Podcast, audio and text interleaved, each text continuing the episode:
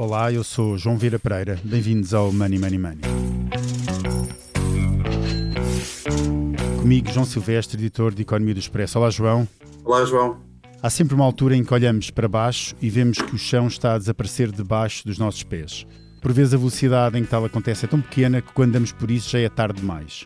Outra vez é tão rápida que não impede a queda. A digitalização da economia apanhou vários setores desprevenidos. A banca não era um deles. Não era. Há anos que se fala de como as novas tecnologias estão a alterar os hábitos de consumo. Há anos que se fala que são necessários menos balcões do que aqueles que existem. Há anos que se sabe que a globalização presente no mundo virtual trazia concorrentes globais a um setor que ainda era muito local. Mesmo assim, a banca não esperava que uma pandemia viesse acelerar de forma exponencial a adesão à banca digital. Os desafios são agora enormes: redução de custos, investimentos em tecnologia, problemas de sustentabilidade, por causa do permanente baixo nível de taxas de juro, e a tudo isto junta-se uma crise sem precedentes. No mínimo, diria que esta não é a melhor altura para ser banqueiro ou bancário. João, quando foi a última vez que entraste no balcão de um banco? Isso é uma excelente pergunta. Sinceramente, não, não me recordo. Foi há bastante tempo, meses, anos talvez. Terá sido qualquer coisa relacionada com uma burocracia que eu tive de ir lá, um papel, eventualmente, Pai, de resto não me recordo assim, sinceramente, nem, nem quando foi, nem quando foi, nem, nem para fazer o quê. Pronto, mas repara, esta minha pergunta tinha ratoeira, porque eu não disse qual balcão.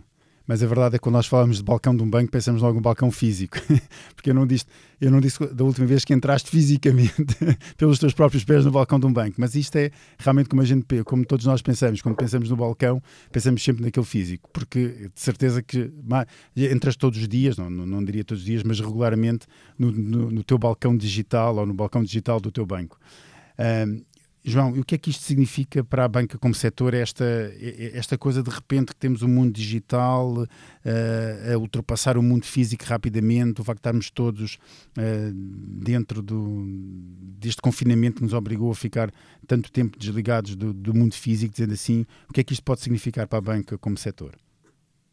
Isto é uma mudança brutal, a banca não é, não é o único setor a fazer essa, essa transformação, e tal como os outros, teve neste último ano de pandemia uma aceleração brutal daquilo que era um processo de digitalização que já vinha atrás. Nós vemos isso na distribuição, onde de repente num ano o crescimento de, das vendas online foi muito mais rápido nos anos anteriores. O próprio mídia, nós conhecemos bem as dores que nós temos e o sofrimento que nós temos com esta mudança digital, que tem um lado extraordinário, que é a possibilidade de nós, num instante, num segundo, meter a nossa notícia do outro lado do mundo, em qualquer telemóvel, mas tem um lado disruptivo complicado. A banca também aqui tem uma, tem uma série de desafios que, que, que somam em cima de outros que já tinha, ou seja, a questão da própria rentabilidade que tinha neste contexto de taxas de juros baixas, agora tem, associadas à pandemia, as moratórias, uma série de, de, problemas que ainda terão que ser resolvidos de alguma forma, e depois, juntamente com isto, uma mudança digital que, que é brutal e que, que é irreversível, portanto é um processo que acelerou, mas que já vinha a acontecer e que implicará reestruturações que, como nós sabemos, nem sempre são, são simpáticas, que implica não só mudar a tecnologia, mas implica deixar sair pessoas, contratar outras pessoas, mudar a localização geográfica da própria, do próprio banco, os balcões, etc. Portanto, está uma série de desafios que não são fáceis, que demoram tempo e que têm, têm sempre alguma dor interna, como nós, como nós bem sabemos. Muito bem, e para nos ajudar a perceber os desafios que a banca enfrenta, estes e outros, temos como convidado Pedro Castro Almeida, CEO do Santander Portugal. Olá Pedro, bem-vindo a este podcast. Olá, boa tarde João Vieira Pereira, João Silvestre e boa tarde a quem nos está a ouvir também. Pedro, estes são os tempos mais difíceis para a dita banca tradicional? Oh, João, eu vou vamos agora fazer aqui um exercício de positivismo depois da vossa nota de entrada, que é muito realista, Uh, mas eu vou tentar aqui, no outro dia estava, contratávamos a contratar uma, uma pessoa nova, uma rapariga pá, com muito talento, 27 anos, e eu gostei de falar com ela, porque ela tinha um currículo já fantástico, com a qualidade das áreas digital, e perguntei-lhe porque é que ela queria vir trabalhar para o Santander. E ela via, olha, um setor em grande transformação, e portanto toda a conversa, há aqui uma questão geracional também, que nós colocamos como negativa, ela colocava como positiva. É uma enorme oportunidade estar num lugar é, que está a assistir à transformação como está a banca. E eu penso, este é realmente o mindset que nós temos que ter. E este é o grande desafio de um líder nesta altura, é, é conseguir trazer esperança, confiança e sentido de oportunidade, onde é, provavelmente todos os nossos concorrentes, clientes e mesmo colaboradores veem aqui uma perspectiva muito negativa. Mas é Agora, normal que assim seja, que... Pedro. Veem uma perspectiva negativa porque é. sentem-se ameaçados, não é? Claro, agora, eu diria, oh, João, mais do que a transformação da banca, eu acho que há uma transformação também aqui da sociedade e do comportamento também das pessoas, eh, em que os clientes em qualquer eh, negócio querem o, máximo, a máxima conveniência e, e, a utilização, como tu referias, de, de, de, canais digitais em todos os setores da economia, é uma tendência que já vinha, mas que trouxe aqui uma aceleração. Há pessoas que falam de três anos, de sete anos, que a pandemia trouxe uma grande aceleração. E realmente, a gente olha, há bocado falámos dos mídias, em que eu dou os parabéns também aqui ao Expresso, foi também, dentro do setor também há, há, há, os que cresceram e os que não conseguiram crescer, os que já vinham se calhar preparados para esta situação. Eh, a gente vê mesmo também no caso da televisão, em que as plataformas de streaming já valem mais de 50% do consumo televisivo hoje em dia, e também aí há vencedores e perdedores. No e-commerce é impressionante que no último ano eh, mais do que triplicou do que relativamente a anos anteriores, e vemos isso também no retalho ou na medicina, por exemplo, a telemedicina que uh, aumentou oito vezes na Europa e na Ásia. Portanto, em todos os setores há realmente uma disrupção muito grande uh, e a banca, uh, os clientes, como o, João Silvestre também referia, nos últimos três anos, e já vinha esta tendência antes da pandemia, reduziu-se em um terço a, a frequência de clientes ao balcão físico. Por outro lado, na app, ou seja, a contactabilidade que nós tínhamos com os clientes, era uma, duas vezes por ano, os canais digitais permitem que nós possamos ter uma contabilidade de interações de 20, 30 vezes por mês.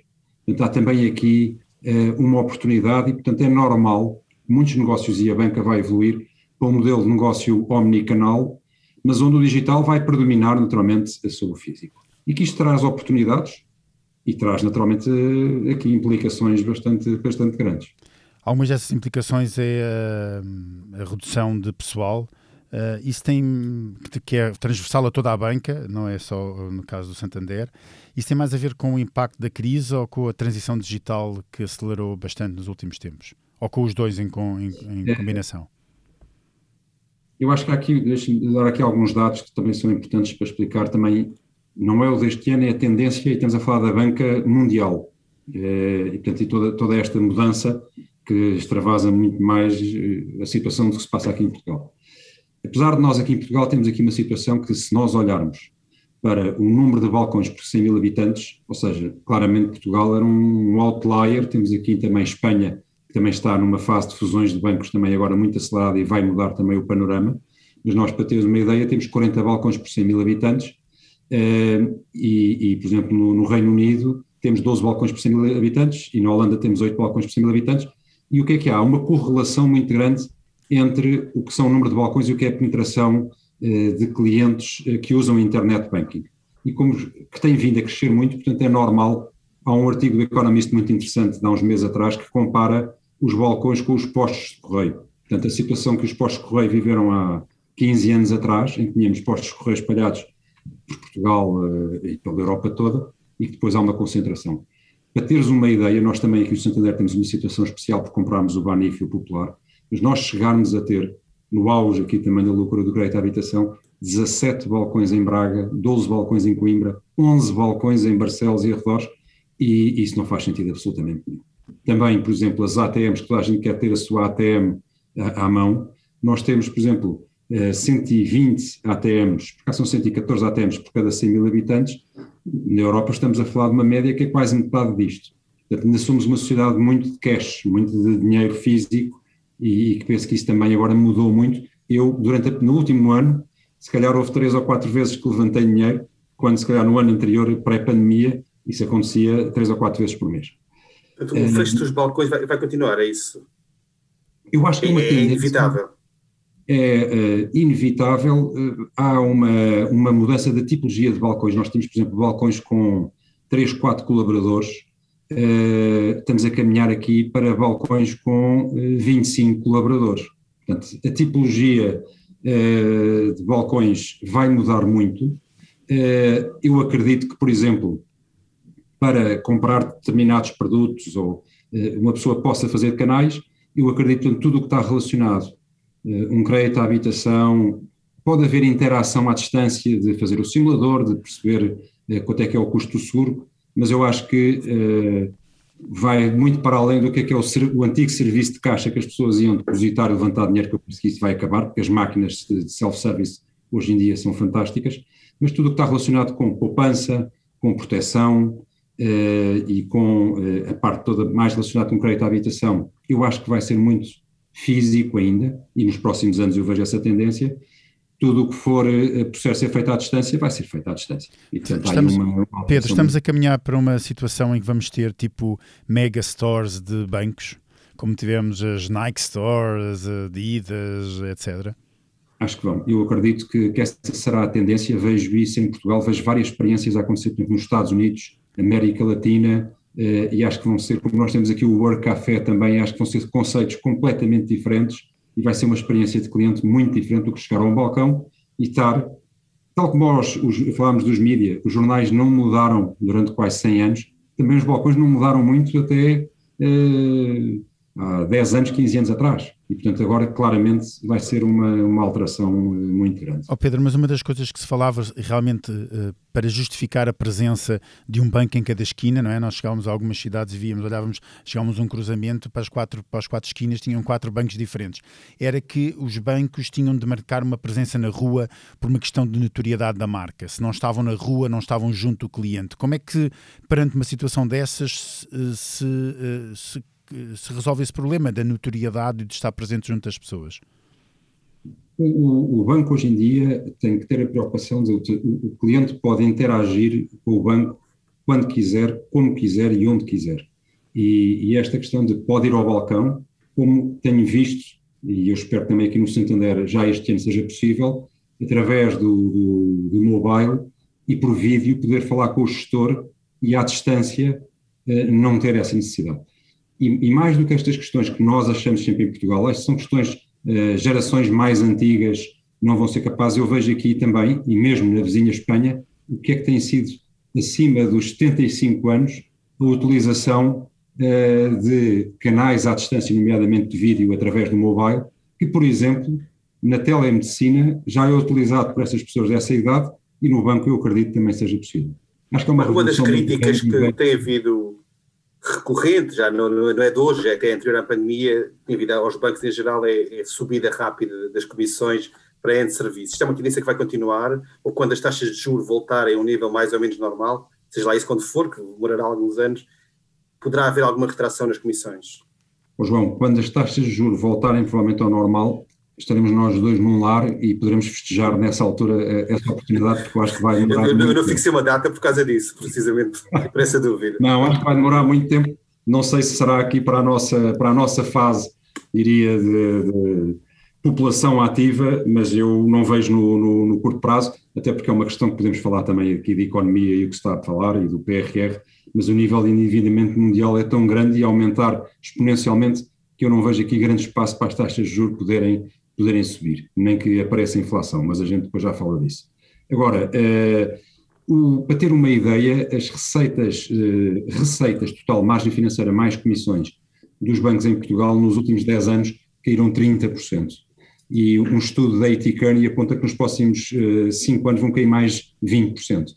Não acredito, em termos de margem financeira, acho que esta situação é bastante complicada, e os bancos têm esse problema em termos de modelo de negócio, nas comissões, eh, não me parece, ou seja, eu acho que atingimos provavelmente aqui um patamar que é o máximo, porque os clientes começam, está sempre aqui, ou seja, o, o, há uma, nos impostos uma coisa que se chama a curva de Laffer, que é os impostos podem aumentar até um ponto em que depois as pessoas deixam de pagar impostos. E eu acho que estamos no pico da curva de Laffer de comissões de, de bancos, eh, no sentido em que também há já muito, muitos players na área dos pagamentos que também estão aqui a concorrer. E, portanto, oh, oh, Pedro, mas fica a pergunta, como é que os bancos vão ganhar dinheiro? É verdade. Uh, tem, na parte de receitas, acho que temos que ter a capacidade de ter um envolvimento com o cliente e conseguir atrair, em vez do cliente hoje em dia ter uh, conta em cinco bancos ou em três bancos, ter o máximo, o que se chama aqui muito hoje em dia na banca, o loyal client, em que conseguimos, ele não tem necessidade, criamos aqui um ecossistema e daí a necessidade também de ter muitas parcerias, em que conseguimos ter que o cliente basta trabalhar com o Santander, que tem tudo o que necessita. Uh, se conseguirmos isso, depois temos que ter uma oferta, temos que ser muito eficientes. Eu lembro aqui, dois terços dos custos dos bancos hoje em dia está relacionado com balcões e pessoas.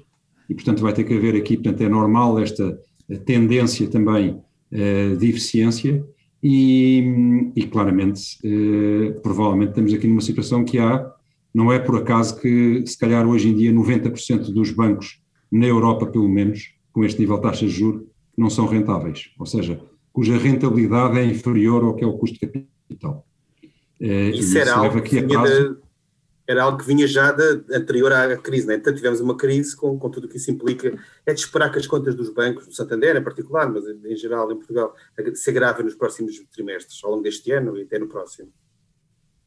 Se não fizermos nada e se, não, se olharmos, eu acho que, eu digo sempre aqui, o Santander, como sabem, tem sido uma história de sucesso no passado, o que não quer dizer que seja uma história de sucesso no futuro. O mesmo se aplica também ao Expresso, é, foi uma história de sucesso nos últimos 30 anos, não quer dizer que seja uma história de sucesso nos próximos 20. Uh, e nesse sentido, esta inquietude de estarmos sempre a olhar para o nosso modelo de negócio uh, e ver como é que ele poderá ser rentável é o que nos leva também a tomar decisões. Eu digo, nos negócios há sempre, quando estamos a falar de eficiência uh, e de rentabilidade, há sempre dois tipos de players. Os que se antecipam, olham para o futuro a 3, 5 e 10 anos e tentam liderar essa tendência, e os que ficam à espera, depois têm que fazer esse exercício, e que é um exercício completamente destrutivo, que é eu digo sempre aquela expressão morrer por 100 mil facadas, que é vamos cortando aos bocadinhos até tornar-nos completamente irrelevantes. E eu claramente acho que a nossa preocupação aqui no Santander é conseguir liderar essa tendência. Oh, Pedro, eu, eu percebo a, a, questão relativamente ao cliente leal que deixou de ter eh, três ou quatro bancos uh, e passa a ter apenas um.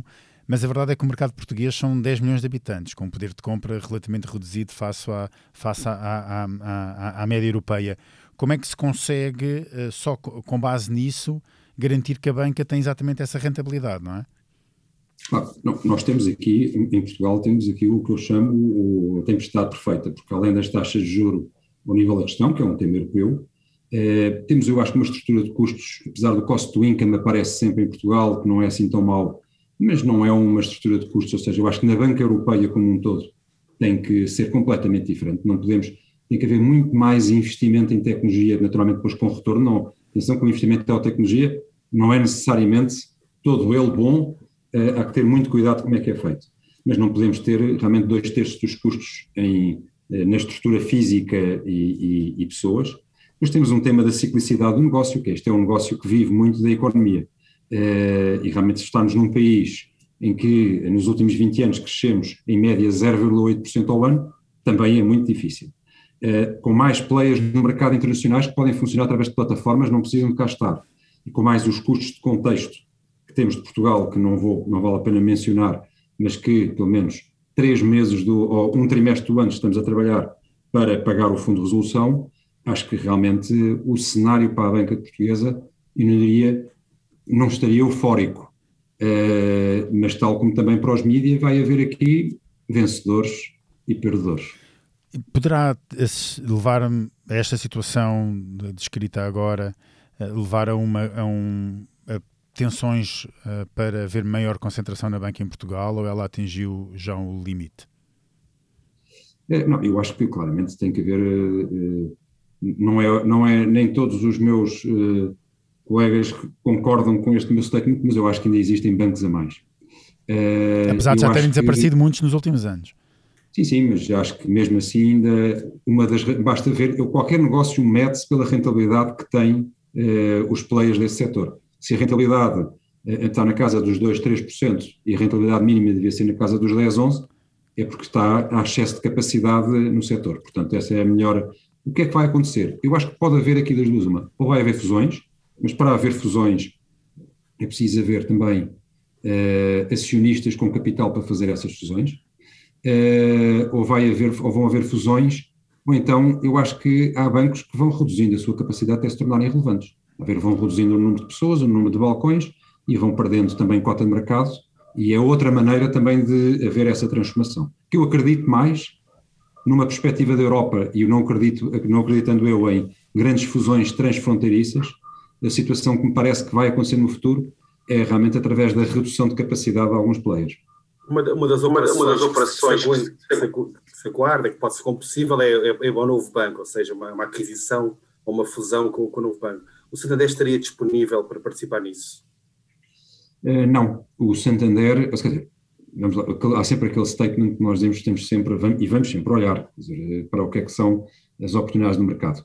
Mas uh, eu acho que o Santander já tem, já tem uma cota em Portugal relevante, uh, e eu acho que a aposta, agora, se, se tivéssemos voltado ao número, ou diria, à componente física, em que era muito importante ter muitos balcões e muitas pessoas, provavelmente seria uma aquisição interessante.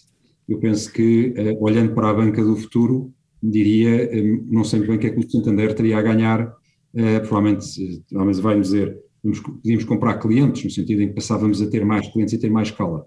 Mas eu acho que desfoca muito e temos esta experiência, a compra do Banif e do Popular foram fantásticas, tornaram o Santander um banco mais relevante, mas desfocam a gestão completamente durante aqui um par de anos. Portanto, eu acho que o nosso foco é muito crescimento orgânico. Isso quer dizer, ou que acha que esta transição digital acelerada agora pela, pela pandemia pode significar que um banco como, como o novo banco perde valor e atratividade do que teria, por exemplo, há um ano ou dois? É sim, eu acho claramente que perderam, eh, basta ver que os bancos antes da pandemia já, já estavam abaixo, já transacionavam abaixo do book value, 0,7 vezes abaixo do seu book value, passaram a transacionar a 0,4, 0,5.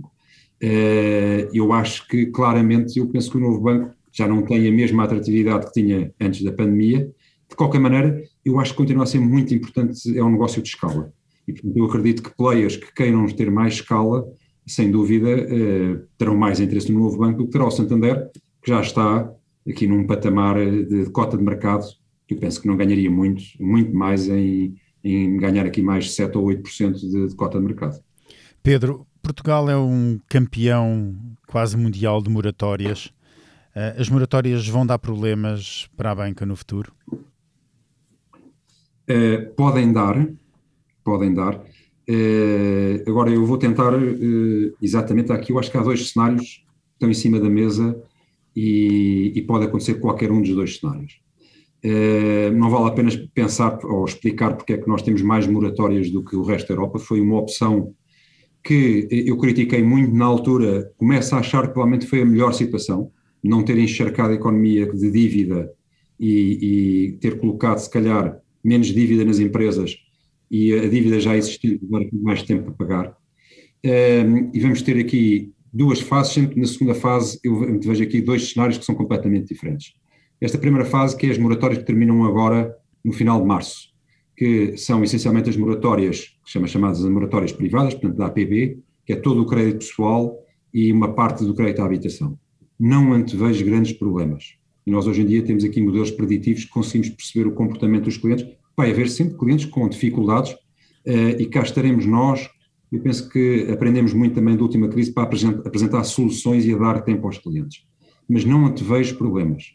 Tal como também não houve problemas nas moratórias que acabaram de crédito ao consumo em setembro do ano passado, uh, e, e, na Europa também, para já, não tem havido aqui grandes problemas. Portanto, todos os apoios que há da parte do governo, quer às empresas, quer particularmente a particulares, e vê-se isso na taxa de desemprego, eu penso que, para já, é uma, uma crise completamente diferente da crise eh, anterior. Eh, para as moratórias que vão terminar no final de, de, setembro, acho que temos aqui dois cenários. Se a economia abrir maio, junho, eh, e tivermos um, um crescimento económico razoável, não é preciso ser voltarmos ao ano de 2019, mas razoável, eu penso que nós vamos conseguir passar essa situação. Haverá vamos lá ver uma coisa, nós temos em Portugal 20%, mais de 20%, mas cerca de 20% do total do crédito está em moratória.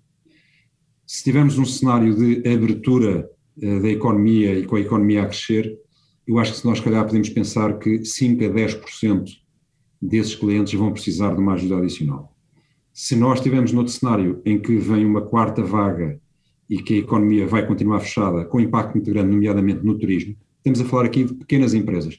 Eu no, o Santander tem uma cota é o maior, não vou dizer que é o maior, porque é um statement que hoje em dia os meus colegas não gostam de ouvir, mas é, é muito grande em termos de empresas, e eu em grandes e médias empresas não vejo grandes problemas, mesmo no turismo, porque vieram de anos muito bons, e portanto acho que aguentam aqui um ano um bocado mais complicado, em pequenas e médias empresas de determinados setores, é muito difícil. Se houver esse cenário, não é um cenário português, é um cenário europeu. E, portanto, tem que haver aqui um conjunto de medidas não é o dar mais tempo às moratórias, é tem que haver aqui um conjunto de apoios que tem que ser pensado é como é que nós podemos ajudar essas empresas, primeiro, dar mais tempo a pagar a dívida existente e eventualmente poder ajudá-las a capitalizar, porque nessa altura vão estar completamente descapitalizadas. Agora, o meu cenário base é o primeiro. Acho que a economia vai abrir ligeiramente e nós vamos empurrar e ajudar quem precisa, mas eh, evitando o que é o tal efeito precipício que seria ao fim das moratórias. Pedro, quando, quando olha para aquilo que é o nosso, e já falámos disso no início do, do deste podcast, de, do que é o, o, nosso PRR, este programa de resiliência uh, que temos, uh, quando olha para este programa, o que, é que, o que é que espera que seja? Acha que é um bom contributo para aquilo que, que a economia precisa neste momento? Bom, João, deixa-me dizer porque é que eu, eu, também estou positivo e depois sou um bocado sou crítico do PRR uhum. e da situação de Portugal. Com o, os estímulos que temos a ver na economia americana, com o que já está a passar na economia asiática, com os estímulos que temos a ter também do Banco Central Europeu, eu acho que é muito difícil que uh, os próximos anos podemos ter aqui. A gente está muito focado. Eu acho que era ótimo que conseguíssemos centrar a discussão nacional exatamente à volta do que é que nós queremos Portugal para os próximos 10 anos e andamos aqui na capa dos jornais, e andamos também aqui a falar da transformação da banca, em que 80% do tempo só falamos de moratórias, acho que é muito mais relevante pensar o que é que nós queremos de Portugal para os próximos 10 anos. E temos aqui uma oportunidade enorme de mudar este país. Eu dou sempre aqui o, o, o exemplo de Singapura, que o, o, Lee Kuan Yew conseguiu numa geração, Singapura numa geração que era um, um país pobre, conseguiu mudar o país. E nós o que eu acho que falta aqui em Portugal, seja do PRR, seja, ou seja, eh, eu hoje há um, um artigo interessante do, do, do, Ricardo Cabral no público, que dizia, não é uma crítica ao governo, é a nossa política económica e orçamental e mesmo o PRR, eu acho que é, é modesto, ou seja, tem pouca ambição, e eu acho que os portugueses eh, sentem isso em Portugal, parece que há aqui uma certa letargia, e eu acho que falta, eh, ele diz uma coisa engraçada, parece que estamos à espera que os nossos parceiros, os nossos vizinhos cresçam, para nós irmos atrás. Uh, e nós temos que claramente sair do banco de trás e agarrar o volante e tomar uh, e realmente tomar conta do nosso destino. E acho que é uma oportunidade com estes fundos que eu não tenho a certeza que vai correr bem. Mais do que a discussão, que é verdade, que eu acho que é uma orientação muito, uma porcentagem muito grande destes fundos para o setor público e menos para as empresas, e mesmo para as empresas há esta questão ideológica em Portugal das PMEs.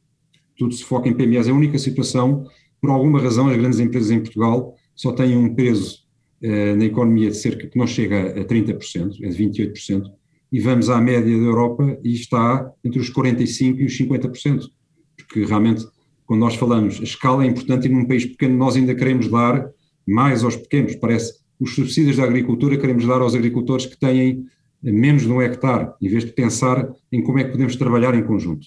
E, portanto, já há pouco para as empresas e o pouco que há, ainda por cima, é destinado a, a pequenas e médias empresas e temos pouco para médias e grandes empresas. Agora, oh João, meu único tema, João e João, com Portugal, é o péssimo track record que nós temos em termos de aproveitamento dos fundos europeus.